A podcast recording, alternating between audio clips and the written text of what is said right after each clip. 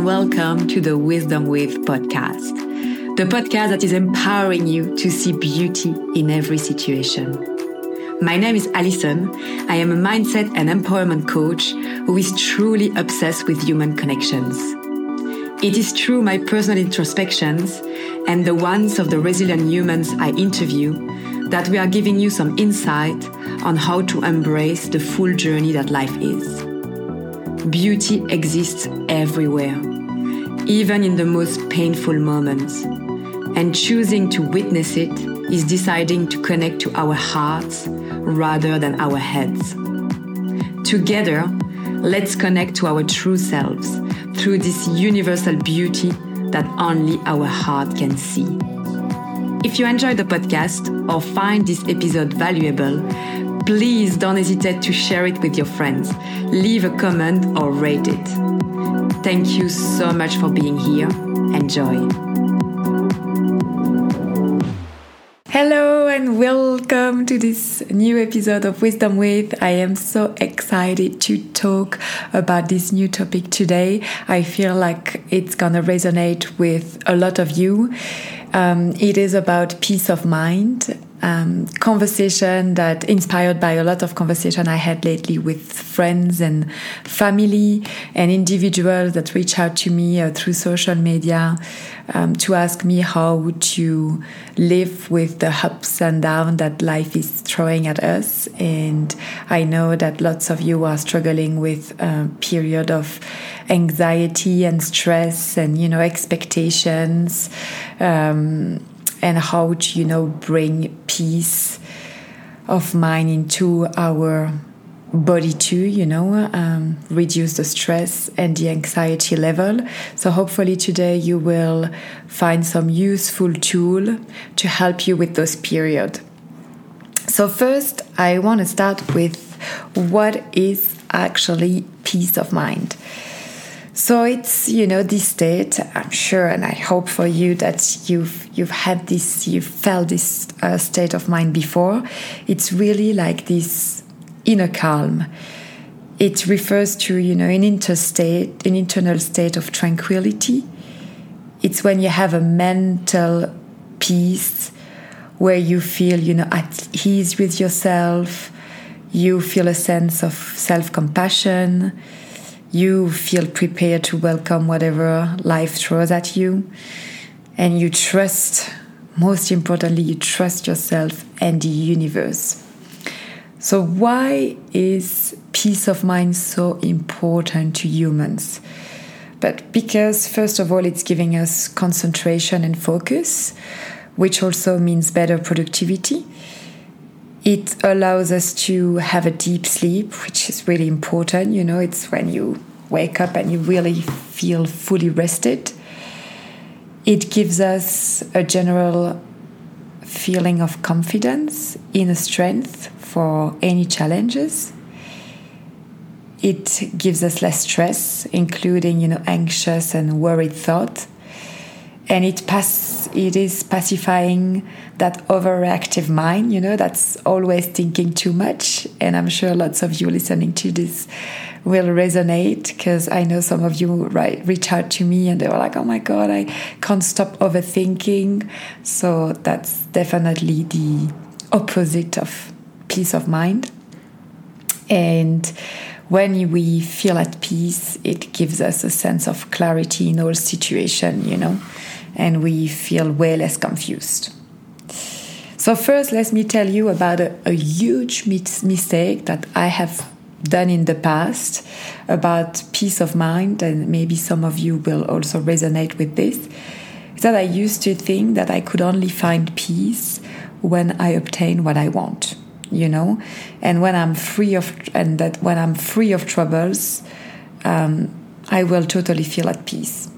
But that's not the case, you know. Troubles comes and goes, and we need to kind of feel at peace no matter what. So in the past, I know that I have focused my time and my energy mainly on the things that were missing in my life. And then I used to think that once I get these things, once that I I get to that objective that I have in mind, that I will feel more at peace. And it took me a while to realize that this way of thinking wasn't really working and it was actually a huge mistake. That instead of giving me peace of mind and self compassion, which is super important in this instance, I was actually putting huge pressure on my shoulder to get what I want, you know, without even looking around and noticing the journey that I was on. I was only looking at the end goal, the objective. You know, and mostly in life, to get to the objective, it's really important to enjoy the journey to get there. This is how you're really going to appreciate the objective. So, when we focus our energy on what's missing, this is how the law of, of attraction works. And trust me, I've had many instances in my life where it worked. So, yeah, it's definitely a, a topic for another podcast episode, The Law of Attraction.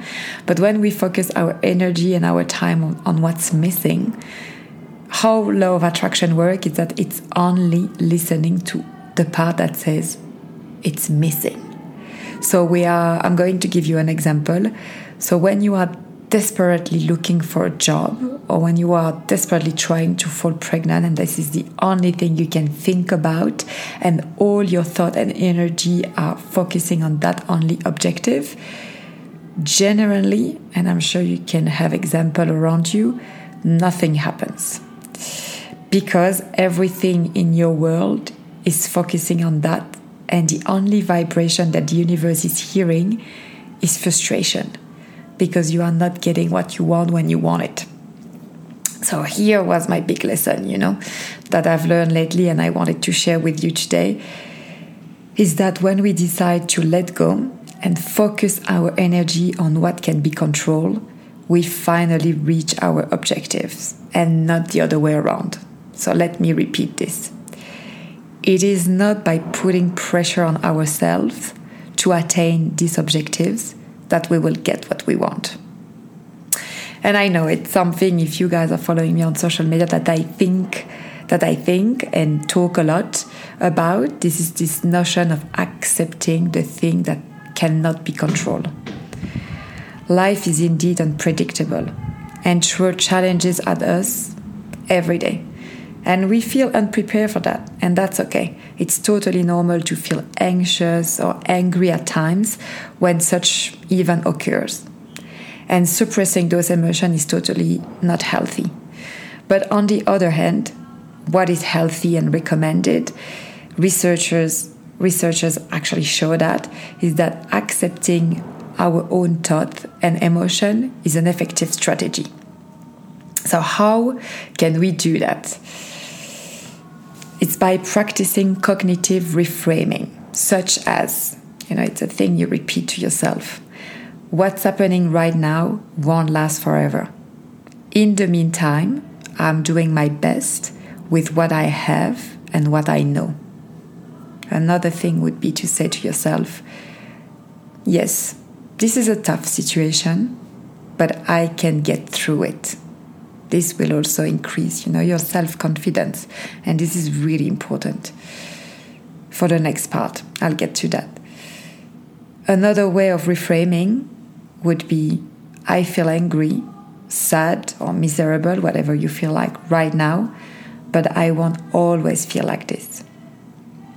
So as i mentioned in my previous in a, one of my previous podcast episode i've been through a rough period lately and what has helped me to find peace of mind is to do something that I truly enjoy, like painting, reading, could be, you know, watch uh, Disney, you know, and eating some ice cream, whatever it is that, you know, you enjoy doing.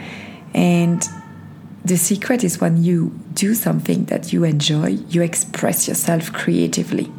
Your vibrations change and your thought become less negative you know, it's a natural reaction. You're kind of changing the chemistry within your body. And it is very important sometimes when we are living through something negative to push ourselves to do something we enjoy, even if we don't feel like it. You know, it's really important to um, create those hormones, you know, of happiness. So we really need to reconnect with the notion of pleasure to feel better. Another tip for me today that I wanted to give you and share with you and has been proven many times is journaling. It's a good way to process and express emotions we have inside. Writing, of course, won't get rid of your troubles, I know that, but you might find that committing them to paper help ease some of the emotional weight and lead to inner peace. Indeed, by doing so, you will externalize what's inside, and this will give you clarity on the situation. So, I, I couldn't encourage you more to do some writing. Another one that always works for me and has been proven by research too is spending time in nature. You know, lots of research back me up on on this, saying that you know natural environments, green spaces can ease emotional distress and foster feelings of inner calm and peace of mind. Practice mindfulness meditation is also another great tool and has been proven to increase self awareness, reduce stress, and provoke positive brain changes. Mindfulness, mindfulness sorry, makes up an important part of Buddhist meditation. Buddhism itself holds inner peace as an essential sorry, aspect of well being. That was not an easy sentence to say. With a regular meditation practice, you can develop acceptance and lasting mental peace. If you are new to meditation, I can recommend you start slow, you know, with a couple of minutes per day, there are lots of meditation apps that are wonderful, but my favorite personally is Insight Timer. You will find thousands of free meditation. Practicing vulnerability is another tool to feel more at peace. This is something, if you know me on social media, that I practice a lot. I, this is something that I've received lots of value from, and it's, it is a value that I've decided to live by every day. I actually intend to soon do an entire podcast on the topic along with a workshop in the future. So hopefully that will interest um, lots of you, and you will be coming along with to be part of this workshop on vulnerability.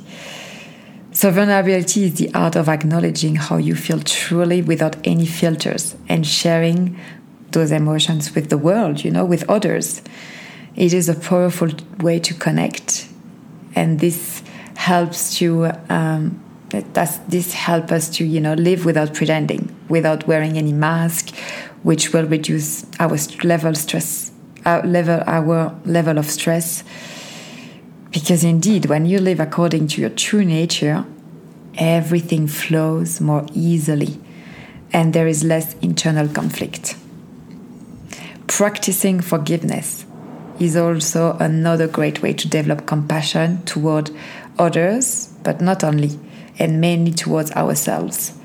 By doing so, we let go of negative energy in our body, along with unnecessary stress. Of course, and for forgiveness doesn't always come easy, but it's a long and demanding process, which includes compassion, like I just said, empathy, and acceptance. So the more you practice it, the more you're going to develop, you know, those beautiful values into your life. As conclusion to this podcast, I really would love to encourage you to try some of these tools and to be fully conscious that peace of mind is not something permanent, but it is something attainable at times. And this is regardless of what other people might think of you or they just see in you. You know, I've heard in my life many times, oh, you, Alison, you will never be able to let go. You are too controlling. The truth is that we change constantly. And the woman that I was a year or even six months ago is not the same woman that as I am today. We all change, we all evolve, and we all have the personal power to change the way we think and the change we do th- and the, the way we do things. It's not because you never finish a meditation entirely that you won't enjoy it in the future. And trust me, I know what I'm talking about. I really thought that meditation would be something that I would never do. And trust me, today it's still not something I would love it to be part of my day to day life, day to day life, because I know how powerful it is. But it's still not something that I practice every day, and that's okay. What I'm practicing every day instead is compassion for myself. And sometimes, of course, we need to to action it and to push ourselves a little bit. But I also learn to not push myself too much and to be compassionate if I don't do it today, I'll do it tomorrow, and it's all fine. It's all part of the process. So, yeah, that's the message for you today. Just trust yourself, the process, and be compassionate towards yourself. And I, as I just said, so personally, I am in a true transformation right now. I'm really living through it. So that's also why I thought it would be interesting to give you this this podcast today. And if there is one key word that I would love you to take with you today, it's the word acceptance. It has been the key to my happiness lately and probably to my peace of mind. Accepting who you are fully with your shadows and with your lights. Accepting others as they are too. Accepting situations. Accepting the thing, as I said, that we cannot control accept, accepting that nothing is ever permanent in life. This is my personal key to peace of mind. And to end this podcast, I wanted to share with you a text that represents this topic, peace of mind. It is a wonderful text written by Dr. Shefali and has been sent to me a couple of days ago by my dear best friend Fanny. I hope you will enjoy this text as much as I did. The title is The Time of the Awakened Woman. There comes a time in the life of a woman when she discards her old, old ways like tossed shoes in the garbage, when she shreds, shreds her list of shoulds and obligation, and when impossible expectations are burned in an incinerator. There comes a time in the life of a woman when the approval of others, once jewels now, turns to pennies in her sock. When the hunt for another is now replaced by a hunt for herself. And when parental tentacles of tradition no longer defines her truth. There comes a time in the life of a woman where her, when her desires to fit with the crowd dissolves when her manic compulsion to be perfect vaporizes, and where her obsessions to be voted popular eviscerates. There comes a time in the life of a woman when she simply says no more, when facades, artifice, and guile leave her nauseated, when righteousness, dogma, and superiority repulse her there comes a time in the life of a woman when she no longer fears conflict, but faces, faces it boldly like a lioness. When she guards, guards her authenticity as fearlessly as babies, and when she drops the role of savior, knowing she can only save herself. When she no longer cowers in the shadows of her unworthiness, when she no longer plays small so others can feel big when she swaps the role of victim for the role of co creator, there comes a time in the life of a woman when she unabashedly and boldly occupies her ultimate sovereignty. Sovereignty, not an easy word to say. when she finally feels ready to claim her space in the world, and when she redefines compassion as an unequivocal self love. There comes a time in the life of a woman when she finally releases her childlike dependencies of others, when she dares to rewrite a new mandate of living for herself. One that says, I release unworthiness and fear. I divorce servility and passivity. I divest inauthenticity and enmeshment. I end the pretense of being someone I'm not. And from now on, I declare I will ascend into my highest power. I will embrace my greatest autonomy. I will celebrate my deepest worth. I will embody my fiercest courage and manifest the most authentic, authentic me. The time is now. I am ready to awaken, to, work, to awaken into my renaissance. Dr. Shefali. So here is a beautiful text that I want you to men or women to reflect on and hopefully that will inspire you to be your true self and by living your own truth and your true essence I believe that you will, by meeting yourself, you'll become more vulnerable. Then you will practice more compassion with yourself and other, and you will more. You will be more um, at peace with yourself and the world. So I wish you all the peace of mind in the world, and don't ever forget that the, this peace of mind starts with you and with your true self hopefully um, you will leave me five stars. If you have enjoyed this podcast please leave me a comment. Don't hesitate to share it with anyone in your surrounding that might need to hear this message today. And i'll see you in a couple of weeks for the next episode